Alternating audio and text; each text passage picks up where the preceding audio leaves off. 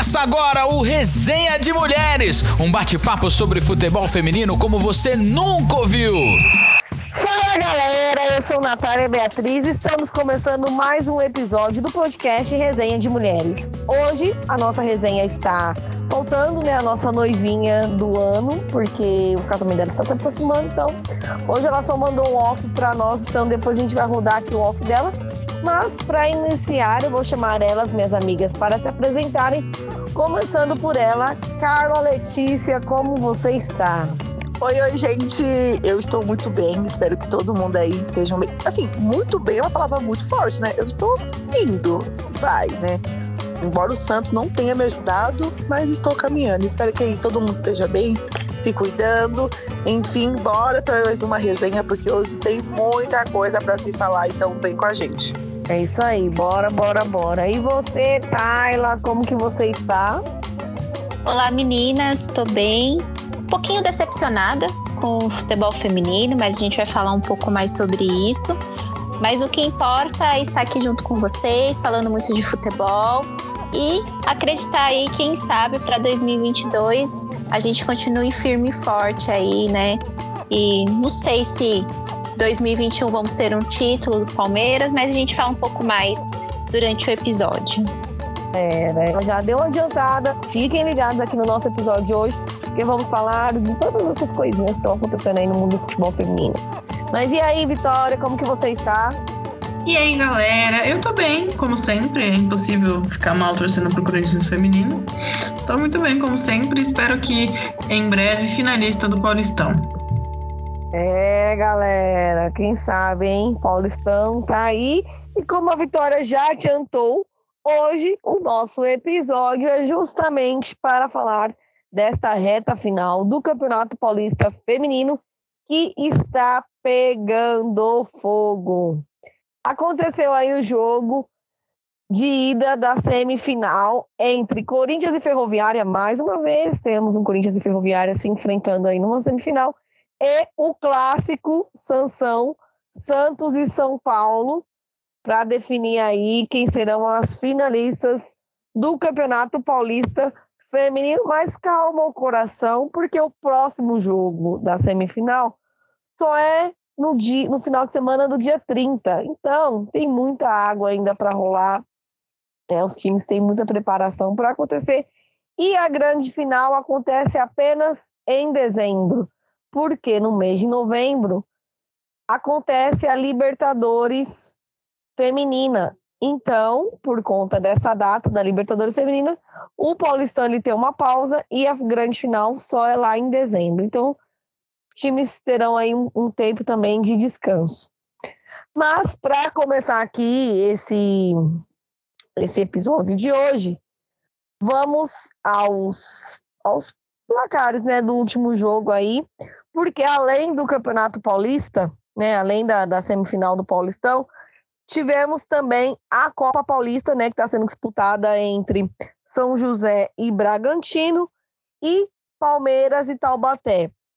O Palmeiras venceu o Taubaté por 1 a 0 no jogo de ida e o São José venceu o Red Bull Bragantino por 3 a 1 também no jogo de ida é, da, da Copa Paulista também, da semifinal da Copa Paulista. Então temos aí são José e Palmeiras à frente nessa vaga de uma nessa busca de uma vaga na grande final da Copa Paulista.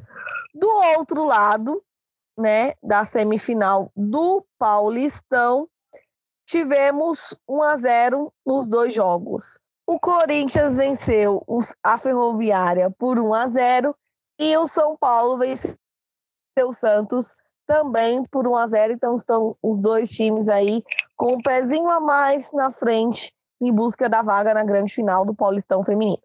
Mas agora eu vou chamar as nossas setoristas para elas falarem um pouquinho de como foram esses jogos, do que elas estão esperando. Para começar, eu vou com a Tayla, para ela falar para gente do Palmeiras, como foi esse jogo aí da Copa Paulista. Também tem uns burburinhos acontecendo lá no Palmeiras, né, Tayla? Eu queria que você falasse um pouquinho para a gente dessas últimas notícias e emoções do lado das palestrinas. Bom, vamos começar. Eu acho que antes de falar da Copa Paulista, vale ressaltar que depois que o Palmeiras enfrentou o Corinthians, que chegou aí brilhantemente na final do Brasileirão, houve uma queda de desempenho das meninas, do, do elenco feminino, e se sabe que há boatos, na verdade, de que há um, um elenco rachado, existe uma discussão interna, um, conflitos internos entre a diretoria do Palmeiras, entre atletas, entre técnico, enfim. E assim que acabou o clássico Palmeiras e São Paulo, houve uma, uma coletiva de imprensa em que o Alberto Simão, que é o diretor executivo do futebol feminino, e ele falou coisas assim que vale a gente colocar aqui em discussão. Primeiro que ele falou sobre a questão que o investimento do Palmeiras que ele fez em 2021 foi grande, a gente viu, o Palmeiras chegou realmente no Brasileirão com bastante possibilidades de, de ser campeão. Claro que a gente, como foi falado no episódio anterior, venceu aquele time que realmente tem um projeto mais consolidado, Palmeiras tem um projeto novo, porém ele foi muito infeliz ao dizer que o baixo desempenho das meninas tem relação com as meninas terem é, esfriado, né, se acostumado com tudo isso. E isso incomodou bastante a torcida do Palmeiras. E ele, inclusive, falou que ele não é a favor de contratos longos, justamente para não acontecer esse tipo de situação.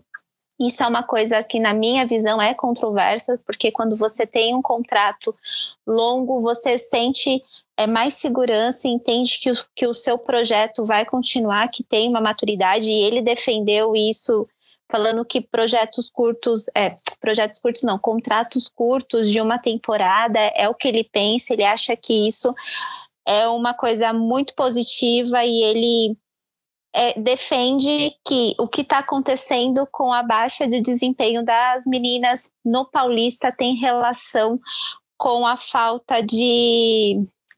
com a baixa de rendimento das atletas. Ele simplesmente passou pano em toda a situação, que todo o clima interno que está acontecendo e colocou total culpa das atletas.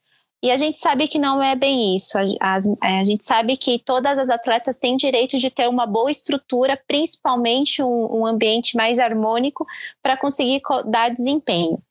E, e aí ele falou também de um ponto que acho que a Carla falou no episódio anterior. O projeto Palmeiras não é para ser jogado 100% fora. É um projeto novo, chegar à final do brasileiro mostra o quanto o Palmeiras tem potência, é, ter garantido a vaga para Libertadores para o ano seguinte também é um feito inédito para a história do Palmeiras. Então, assim, eu acho que para o projeto 2022 dar certo, precisa mudar a mentalidade dentro do clube.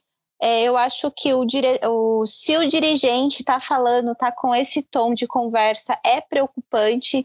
Colocar culpa apenas nas atletas é algo que mostra falta de profissionalismo e é isso que a gente sempre fala aqui que o futebol feminino precisa realmente ter profissionais que gostem e defendam a modalidade e, e não foi isso que ele passou na coletiva. Enfim, o ano não está é, 100% jogado fora, porque a, é, não nos classificamos para a continuidade do Paulista, mas tem a Copa que o Palmeiras está disputando, que é a Copa Paulista, como a Nath falou, já adiantou, ganhamos de 1 a 0. Aliás, foi um jogo extremamente sofrido. Palmeiras teve bastante dificuldade para conseguir esse placar de 1 a 0. Está com a vantagem agora, vai jogar em casa com a vantagem de um empate para ir para se classificar. Porém, esse desgaste que está internamente já está refletindo em, em campo e vamos ver o que vai ser 2022. Se ganhar esse título, vai ser bom, porque consolida o trabalho de 2021, mas eu me preocupo, eu já penso no futuro. Como que vai ser 2022? Como será esse investimento? Se vai realmente renovar com essas meninas ou se eles pensam em pegar todas essas, essas meninas, jogar o contrato fora e iniciar outro. Isso é um ponto que me preocupa.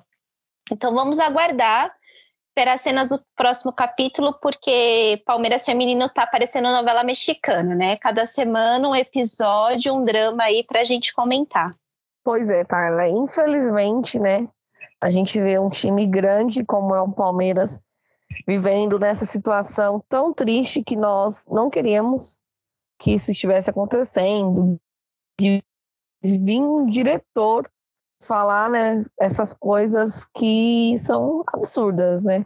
Porque o que a gente quer mesmo é que seja que tenha investimento, enfim, todas as coisas que a gente já falou aqui em outros episódios, fizemos um episódio justamente para falar sobre isso, né? E aí parece que o cara não sei o que, que se passa na cabeça dessa galera. Mas enfim, agora eu vou ouvir então as meninas sobre a semifinal do Paulista Vamos então com a Vitória para ela falar de Corinthians e Ferroviária. Logo em seguida emendamos com a Carla falando de Santos e São Paulo e depois a gente ouve o off da Ariadne também que trouxe aqui para nós a opinião dela sobre o clássico. Vitória, por favor. Pois é, gente, mais uma semifinal que o Corinthians disputa e o adversário eu não aguento mais. Eu já falei isso aqui na final, na semifinal do, do, do, Brasileirão e eu repito agora no Paulista. Ninguém aguenta mais, gente. Corinthians e Ferroviária já era um jogo que poderiam definir ali na, na moeda, no paro ímpar e acabou. O resultado que der ali deu, todo, cada um vai para sua casa e acaba, porque ninguém aguenta mais. Mas bom, no último fim de semana o Corinthians foi até Araraquara para enfrentar a Ferroviária no jogo de ida. É, foi um jogo um jogo bom, o Corinthians dominou boa parte do, do tempo, assim. É, o placar foi só 1 a 0 com o gol da Gabi Zanotti. É, poderia ter feito mais. O Corinthians é um time que perde muito gol, cria muito, né? Mas perde muito gol também.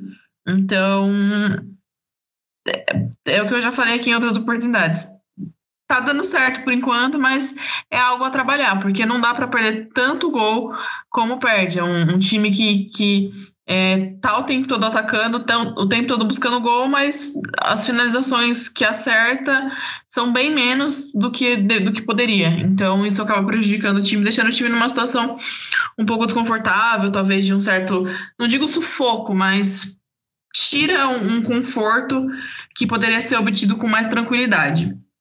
É, mas no geral foi um, foi um bom jogo, teve volta do público, né? No, nos estádios, a Fonte Luminosa recebeu o público da Ferroviária lá, foi torcida única, mas tinha torcedores do Corinthians infiltrados ali, a gente sabe.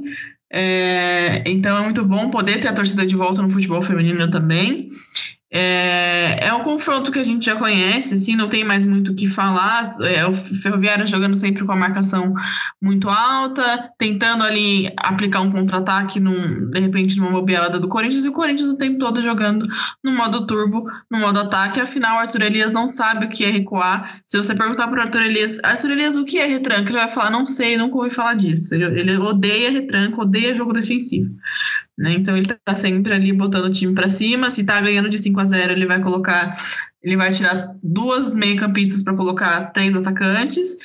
E esse é o jeitinho dele, né? Mas assim, 1 a 0 a gente sabe que não é vantagem de nada, né? Não é, é só um, um resultado básico, mas não garante nada, não garante que o Corinthians é, vá conseguir a vaga na final, mas é importante, para final, cada gol é um gol, né? Então, é, você pode eventualmente, se você toma um susto ali no, no jogo de volta, você tem um pouco de tranquilidade ainda para trabalhar, né? Você não, não sai em desvantagem.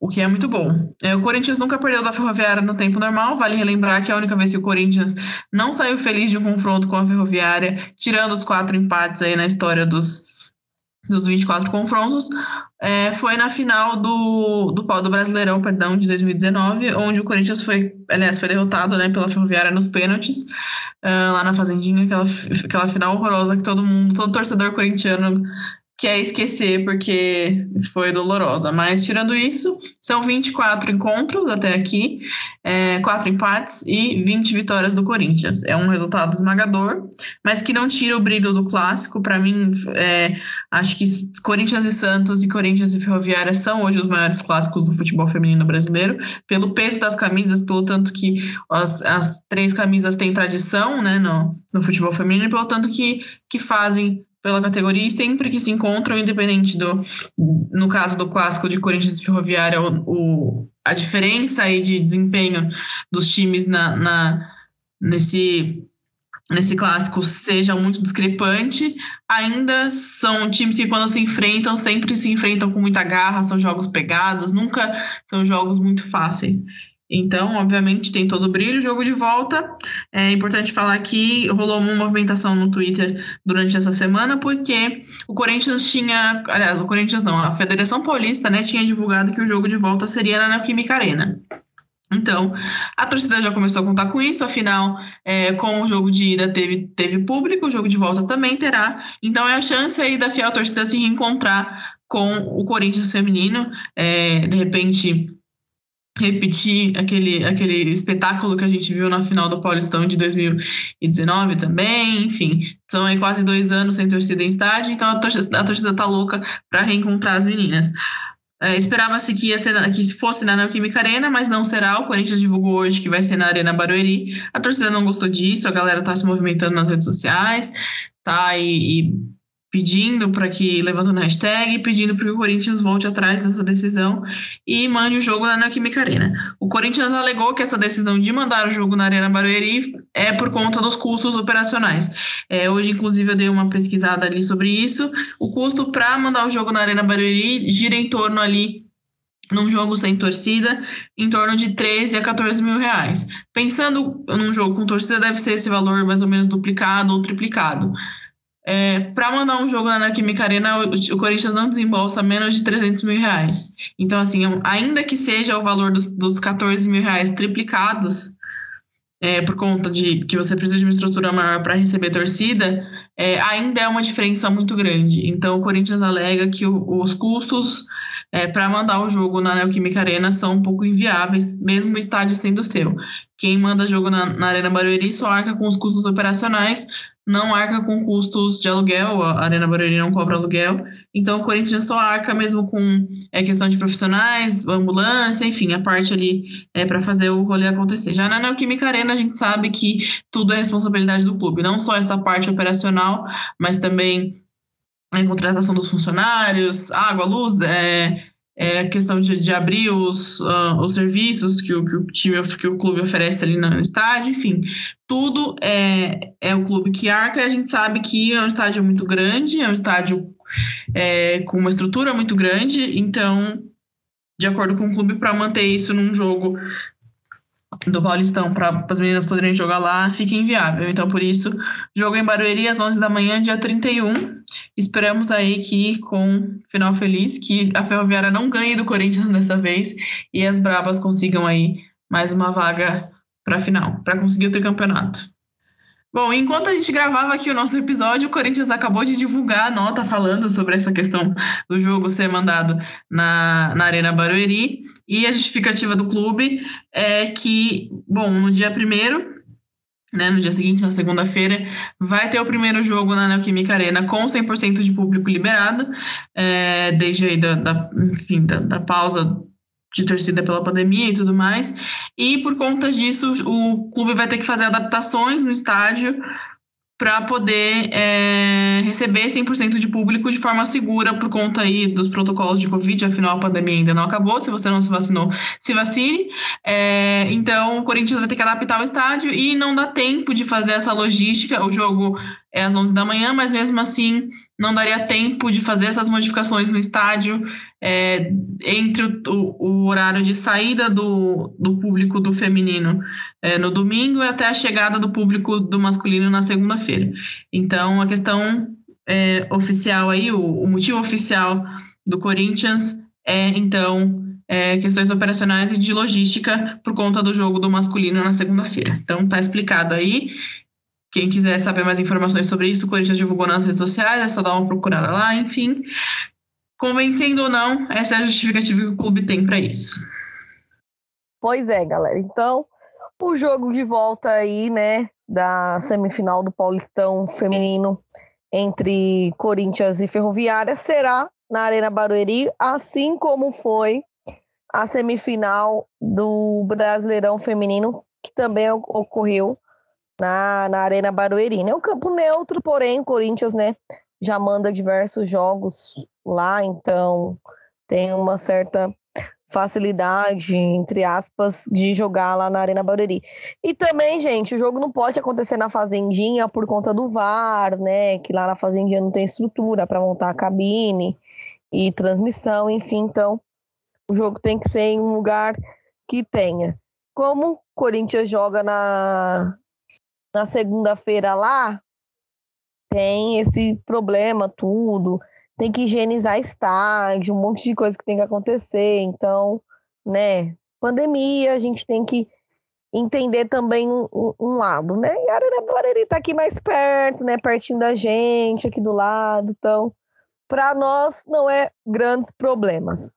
É, a troca de ingressos será um quilo de alimento é, e o Corinthians vai divulgar depois o como que vai ser feito com links, enfim, como que vai ser feita essa troca de ingressos aí, porque o ingresso não vai ser vendido, vai ser troca de alimento. Então, a galera que for, fique atento aí às redes sociais do Corinthians Feminino, que eles vão estar tá divulgando aí como que vai acontecer essa troca de ingresso.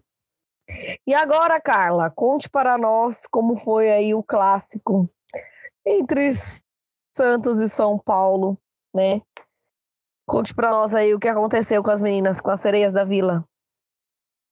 Ai, ai, eu não aguento mais enfrentar o São Paulo no mata-mata, meu Deus, eu não aguento mais. Enfim, gente.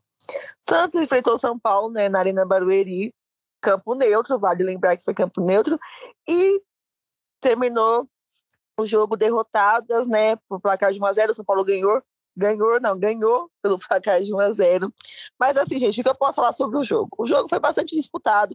Na minha visão, o Santos foi melhor que o São Paulo durante o jogo. O Santos buscou bastante, o Santos criou muitas chances e desperdiçou muitas chances. Temos que né, calibrar esse pé e treinar essa finalização, pelo amor de Deus. Não sei o que se passa, Santos, mas temos que né, finalizar com vontade.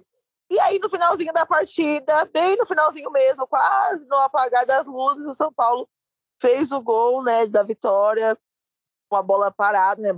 Bola aérea na área é sempre um problemão para nós. E o São Paulo acabou ganhando. Mas assim, né, gente? A gente sabe que desde o ano passado, falando um retrospecto entre Santos e São Paulo em mata-mata, o Santos tem levado a pior. Ano passado, no Brasileirão, nas quartas, acho que foi nas quartas, foi, foram nas quartas do Brasileirão do ano passado, o São Paulo acabou eliminando o Santos na Arena Barueri. Essa Arena Barueri tem que jogar o sal grosso lá. Atenção, torcida do Santos. Aí aquele torcedor que jogou sal grosso na cabine do VAR, no Santos masculino, tem que ir lá e jogar sal grosso para ajudar o Santos feminino também. Mas aí eu lembro que na Copa Paulista, né, da, da última temporada, o Santos venceu o São Paulo. Então, assim, gente, calma, calma, que não tem nada perdido. Foi um placar de 1 a 0 a gente ainda tem condições e time para poder buscar esse resultado e, se Deus quiser, ir até a final. Mas o Santos tem que se ligar e entender que, né, mata-mata, a gente não pode ficar desperdiçando chances, não, gente. Pelo amor de Deus. O Santos tem que bola na rede, entendeu? Tem que sabe, fazer gols, pelo amor de Deus. E é isso, não vai ter torcida, porque os times decidiram não, não colocar torcida, então o primeiro jogo não teve, que foi o mando do Santos, e o segundo jogo também não terá comando do São Paulo, porque os, os clubes decidiram não por torcida, infelizmente, mas espero que na final, se o Santos passar para o final, o Santos coloque torcida e que a gente possa ir no estádio acompanhar a Cereza e né, torcer para mais um título. Eu ainda estou na esperança, eu ainda estou acreditando, porque o Santos jogou, o Santos criou, Saímos derrotadas, saímos derrotadas, mas ainda dá para buscar. Então, estou acreditando que o Santos é o time da virada. Então, bora para bora pra mais uma virada. A confiança do torcedor é a última que morre, né? Então, quem sabe as coisas podem mudar no jogo de volta. É, e agora a gente vai ouvir o off da Ariadne, que trouxe aqui para nós, né, as opiniões dela sobre é, como foi esse jogo de ida entre Santos e São Paulo e o que ela espera dessa do próximo jogo.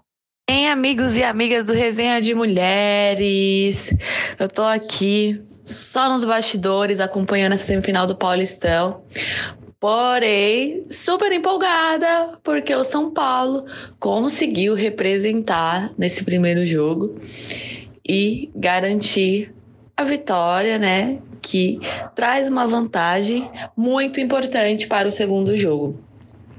O jogo foi bem pegado, bem difícil. As duas equipes atacaram muito. É, o São Paulo, em um certo momento, estava até defendendo demais, correndo risco, porém tentando trabalhar no contra-ataque, é, principalmente quando o Santos tinha bolas paradas. É, era perceptível assim uma movimentação para um contra-ataque mais rápido. Mas foi uma bola parada que na cobrança de falta, Lauren estreando seu primeiro gol no profissional, marcou de cabeça para o São Paulo nos últimos minutos do segundo tempo. Já estava no tempo da prorrogação. E é bom destacar também que foi justamente a Laure, uma das melhores em campo. A menina ali na lateral segurou a mamãe Cris, segurou a Cat e tantas outras e representou demais, começando com o pé direito, né? É, essa etapa. E agora eu espero que o São Paulo trabalhe muito bem para o próximo jogo. Não deixar perder essa vantagem, porque ele tem o costume, né? De assim do nada, ai, vamos deixar quieto. Meninas, continuem com essa garra, pelo amor de Deus, porque foi um jogo muito bom e podemos melhorar para o segundo e último jogo e nos classificarmos para a final. Então é isso, gente. A Ariadne trouxe para nós aí o palpite dela, né? Como, o que, que ela achou aí desse, desse jogo, né? Do Paulistão Feminino. E antes de eu voltar aqui com as palavras para as meninas, eu vou trazer aqui alguns números do Paulistão Feminino da primeira fase. Porque, gente, ao todo, ao todo, a bola, a rede foi balançada 236 vezes. É pouco ou que mais? Foram aí 12 jogos, né? Na verdade, 12 rodadas. E a bola entrou no gol aí 236 vezes.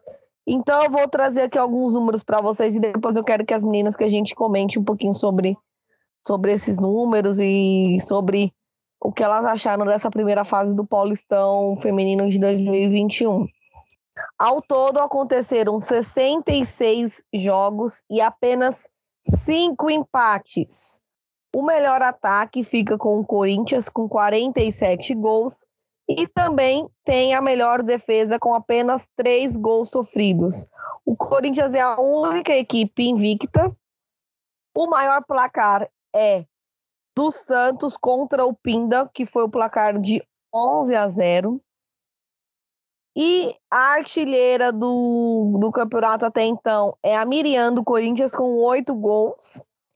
E a equipe que mais empatou foi o Realidade Jovem com três empates.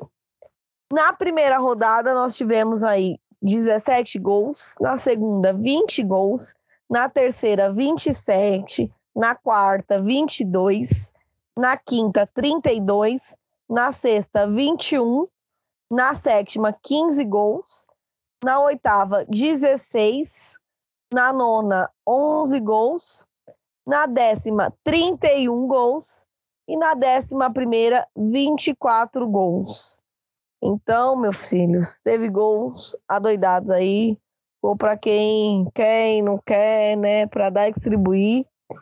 E eu queria, com essas opiniões aqui, é, que a gente pudesse comentar um pouquinho sobre é, esse Paulistão feminino, porque tendo em vista aí que a maior, o jogo que teve mais gols foi 11 a 0. E no ano passado, nós tivemos, né, o 29 a 0 do São Paulo no Cats, que a gente trouxe a Nini aqui, nós falamos sobre isso, e o Cats depois levou outras goleadas, né? O Corinthians também teve fez outras goleadas em outros times, né? O ano passado parecia que o Paulistão Feminino estava é, menos desestruturado do que está esse ano. Eu acho que a Federação Paulista esse ano pegou mais no pé dos clubes, né? Acompanhou de perto, buscou tá ali, dar estrutura, né, que as meninas precisassem, para que a gente não visse placares tão elásticos como nós vimos no ano passado. Eu queria ouvir opiniões de vocês sobre, sobre isso, o que, que vocês acham, que a estrutura desse ano estava melhor, qual é a opinião de vocês sobre esse episódio? Eu achei melhor. Eu achei melhor. A gente, a gente assim, é claro que tivemos goleadas grandes, igual na, na penúltima rodada mesmo da fase de, de grupo. O Santos goleou o Pinda, se não me engano é esse o nome do clube, por 11 a 0, né? Foi uma goleada grande, teve placares maiores também aí, se eu não me engano. Só que nada se comparado ao ano passado com 27 a 0, com coisas assim mais absurdas. Então acho que foi melhor, né, tecnicamente falando. É claro que tem clubes que têm uma realidade muito inferior, que tem uma realidade ainda muito diferente. Não, não vai ser de uma temporada para outra que isso vai se igualar, isso é com o tempo mas a gente está vendo que já está caminhando, já estamos, né? Já estamos vendo que está surgindo o efeito. É claro que para ter todo mundo tecnicamente equilibrado, vai levar algum tempo. Nem no masculino, né, nem na, na Série A masculina, a gente tem é, nível técnico equilibrado. Nem, nem no masculino, que tem mais estrutura, mais investimento, enfim, que a gente sempre fala aqui, a gente tem nível técnico né, equilibrado. Não vai, não vai ser diferente do, do feminino. Então, o feminino está caminhando a gente já viu que esse ano teve uma melhora em relação ao ano passado e a tendência é cada ano melhorar mais. Eu concordo com a Carla. Eu acho que ainda você ter um placar de 11 a 0 ainda é algo muito grande, mas mostra que os clubes estão evoluindo, estão melhorando e, e que a gente está tendo pelo menos uma preocupação da federação, ainda que mínima, de colocar um, um campeonato mais equiparado, né? Não adianta você colocar uma equipe completamente sem estrutura, uma equipe que as jogadoras sequer têm dinheiro para ir é, treinar, como a gente viu ano passado, como a gente teve aqui no nosso episódio com a capitã do Cats, a Nini, ela é, relatou pra gente essa realidade que elas vivenciaram ano passado. Não adianta botar um time desse para jogar contra um Corinthians e achar que tudo bem, sabe? Deixar a coisa rolar e, ai, que pena que eles não têm investimento, né? E não é assim, a federação tem responsabilidade nisso também, e não é dessa forma que as coisas vão evoluir, é justamente você colocando uh, quem tá no mesmo nível para disputar de igual para igual, e quem tá mais abaixo, você colocar para disputar com quem tá embaixo e investir para que essas, esses que estão embaixo cheguem em níveis mais altos. Né? Eu acho que tem, tem tido essa preocupação maior. É, o campeonato tá, ainda está desigual, mas a gente vê as coisas mudando. Então a expectativa é que para os próximos anos a gente continue vendo essa evolução. Né? A gente vai ter aí Óbvio que clubes nadando de braçada, como uh, Corinthians, São Paulo, Palmeiras, Red Bull Bragantino, que está investindo muito, mas a, a, gente espera que os outros clubes também possam chegar junto e ter uma, uma, uma competição mais, mais igualitária e mais equiparada, como a gente vê hoje no Brasileirão, que ainda que os times tenham diferenças, é uma competição que não tem essa, essa grande diferença. Até as goleadas são goleadas que são mais comuns, né? Então, acho que, que é isso que, que ajuda a engrandecer a modalidade. Não adianta você colocar Uh, achar que, que, que, que, que você vai ajudar um time menor, um time que está em construção, colocando ele para brigar com um time que está pronto. É, então a gente espera que, que, continue evoluindo nos próximos anos. Complementando as meninas, isso é um processo, né? O, a gente já, já fala que o Paulista é uma competição já mais forte comparada às outras competições nacionais e o brasileiro, ele está sendo esse, esse exemplo, esse espelho. Já foi provado em A mais B que o futebol feminino tem sim é, público, pode trazer sim é, dinheiro, renda, e essa coisa é a questão de processo mesmo. Então, já ver em 2021 menos goleada, times com mais estrutura, ter esse cuidado que foi discrepante em 2020 já mostra que tem regras. Claro, como as meninas bem colocaram, não está ainda na, no nível de perfeição, 100%, do jeito que a gente imagina, mas comparado de um ano para outro já está mostrando um certo interesse e uma certa preocupação. espero que o ano que vem a gente veja mais evoluções e como foi, por exemplo, o brasileiro desse ano, que já trouxe bastante visibilidade, e quem sabe, com, conforme a modalidade vem crescendo e, e o público vem também, porque uma coisa que é importante, não adianta nós aqui como mídia ficar falando, incentivando e o público também não entrar nesse ritmo. Então, a partir do momento em que puder é, ter públicos dentro do estádio, vá prestigiar o seu time.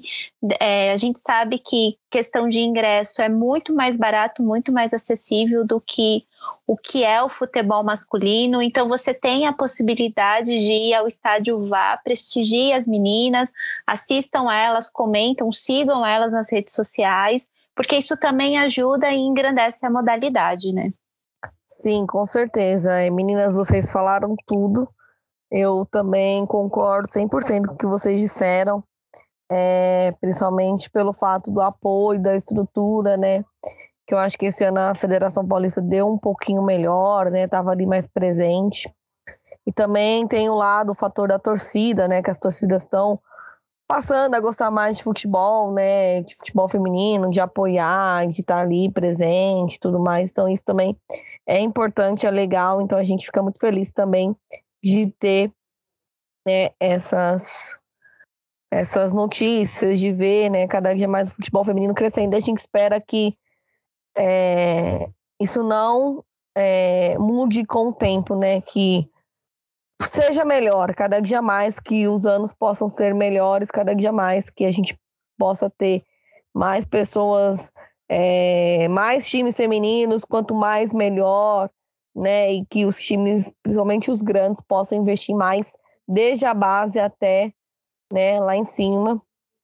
É, e inclusive falando de base, né, na última semana aconteceu a peneira sub-17 do do que o Paulistão feminino faz, né? Ele abre as portas e e faz com que os times levem ali os seus técnicos, os seus olheiros para escolher as meninas, então ele dá toda a estrutura. Os times só vão lá, só tem um trabalho de ir lá escolher quem é a jogadora que ele, que ele quer levar. Então, é, foi bem legal, tinha muitas meninas, eu conheci várias histórias, fui lá pelo Passa-Bola, né? Inclusive, daqui uns dias vai sair um episódio sobre isso lá no canal, contando um pouquinho da história dessas meninas. Teve uma menina que veio da Bahia, justamente só para poder fazer a peneira, porque lá não tem muita oportunidade. Teve uma que veio do Mato Grosso do Sul, outra do Rio de Janeiro, enfim. Tem gente que vem de todo canto do Brasil apenas para poder realizar a peneira, então isso também é muito importante a gente salientar aqui, né, esses, é, esse incentivo que a Federação Paulista, pela Ana Lorena Marché, vem fazendo desde a base, né, até o profissional. Isso, então isso é bem legal também. Para encerrar aqui o nosso podcast, que já estamos chegando ao fim, né? Hoje um episódio um pouco mais rápido, né? Justamente para falar de um assunto só. Esse final de semana temos aí jogo da seleção brasileira, né? Feminina. Então, por isso que tivemos essa pausa do Paulistão, né? Para essa data FIFA, né? Temos Brasil e Austrália, né? Um jogo preparatório aí, amistoso para o ano que vem, que temos é, Copa América, né? Então, o Brasil enfrenta a Austrália no dia 23. Prepara o relógio, hein, galera? 5h50 da madrugada. Então, se preparem. Já vamos ir acostumando, porque a Copa do Mundo de 2023 vai ser na Austrália, então nós vamos ter que madrugar. Então já vamos habituando aí, botando os relógios para despertar. O Brasil enfrenta a Austrália no dia 23. É, dia que é sábado. E depois, no dia 26, enfrenta de novo a Austrália, aí um pouquinho mais tarde, 15 minutos mais tarde. Às 6 e 5 da manhã também. Os jogos serão transmitidos. O primeiro jogo no sábado vai ser transmitido pelo Sport TV e pela Globo. E o segundo jogo vai ser transmitido apenas pelo Sport TV. Então vamos aí acompanhar as nossas meninas, né? Dar todo o apoio que elas precisam para nós ficar de olho, ver aí, porque tem mudanças, né? Tem meninas novas aí na seleção, como a gente já comentou no último episódio.